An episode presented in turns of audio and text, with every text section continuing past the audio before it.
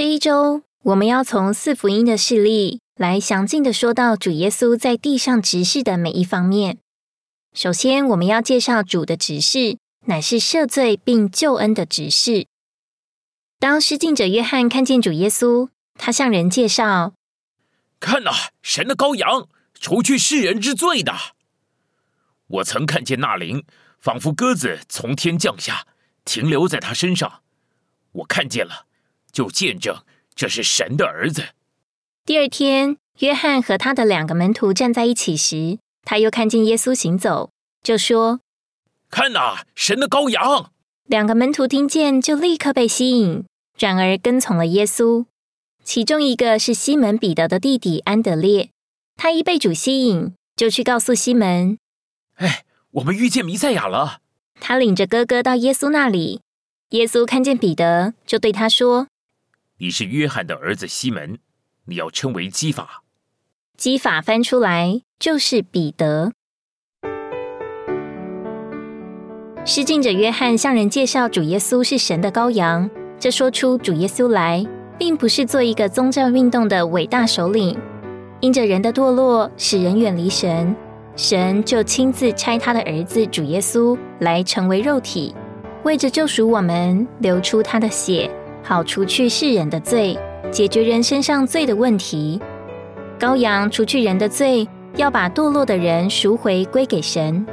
子是为着生命的分赐和施膏，以神的所示涂抹人，将神带进人里面，也将人带进神里面，并且使信徒在神里面连结一起。羔羊在消极一面解决了人罪的问题，鸽子在积极一面。将神带给人，羔羊把人与罪分开，鸽子使人连于神。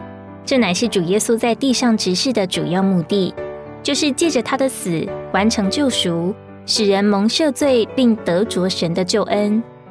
当约翰这样将主耶稣介绍给他的门徒时，安德烈就受吸引而相信了主，并且又把哥哥带到主的面前，也相信了主，接受了救恩。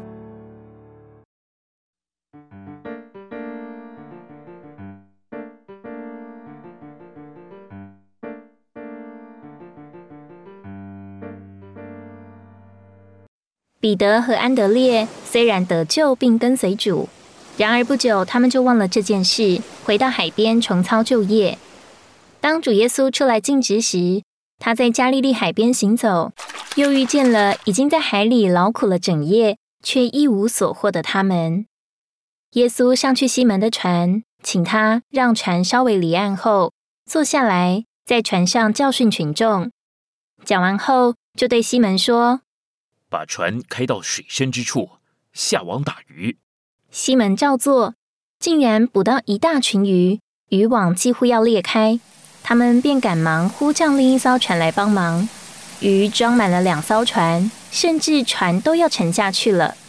看见这样的景象，西门彼得俯伏在耶稣膝前：“主啊，离开我，因我是个罪人。”耶稣却对他们说：“来跟从我。”我要使你们做得人的渔夫。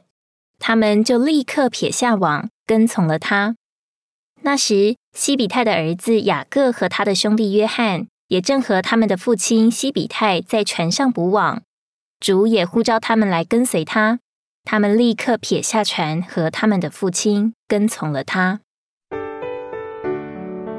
当彼得和安德烈在加利利海边谋生工作时，并不领悟，他们是在黑暗和死亡的阴影中。主耶稣刻意来到海边，呼召他们来跟随他。这时，他不是羔羊，而是大光来照亮他们。主甚至运用他主宰的权柄，行了打鱼的神迹，来吸引这些曾经得救却被谋生霸占的人。因着主的大光，彼得立刻看见自己是个罪人，而俯伏在主面前。主救恩的执事。不仅拯救他们脱离黑暗与罪恶，还赐给他们生命，使他们受主吸引，撇下一切来跟随主，成为得人的渔夫。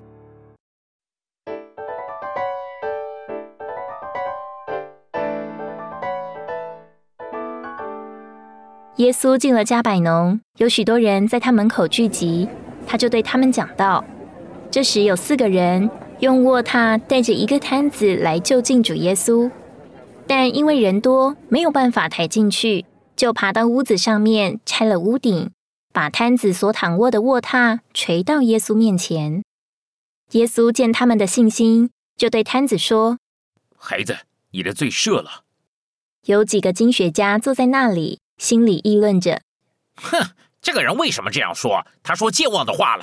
除了神一位以外，谁能赦罪啊？”耶稣在林里马上就知道他们这些心思，就说：“你们心里为什么议论这些事？对摊子说你的罪赦了，或说起来拿你的褥子行走。”哪一样更容易？但要叫你们知道，人子在地上有赦罪的权柄。我吩咐你，起来拿你的褥子回家去吧。那人立刻就站起来，拿着褥子，当着众人面前走出去了。众人都感到十分惊奇，就起了敬畏，荣耀那次这样权柄给人的神。人类一切的问题都是罪的结果，因着罪。堕落之人的光景是没有希望的。每一个人都因着罪而败坏了，在神面前成为瘫痪的人。要将人恢复到神面前，罪就必须先受对付。因此，主所做的第一件事就是赦免罪。摊子象征因着罪而瘫痪的罪人，无法在神面前行走活动。但因着摊子的四个朋友热切并向主满了信心。他们就不顾一切障碍，为要寻求主的医治，而主就在他的神性里运用他的神圣权柄赦免摊子的罪，也运用他的神圣能力医治他。他是人子，不仅有能力拯救罪人，也有权柄赦免他们的罪。主叫摊子拿着卧榻起来行走，摊子就拿着卧榻自己走回家了。这证明不是罪人能到主跟前。乃是罪人因着主的救恩，能从主那里走回去。摊子起来行走，证明他得了医治；他得了医治，证明他的罪得了赦免。这有力的证明，主耶稣有权柄赦免人的罪。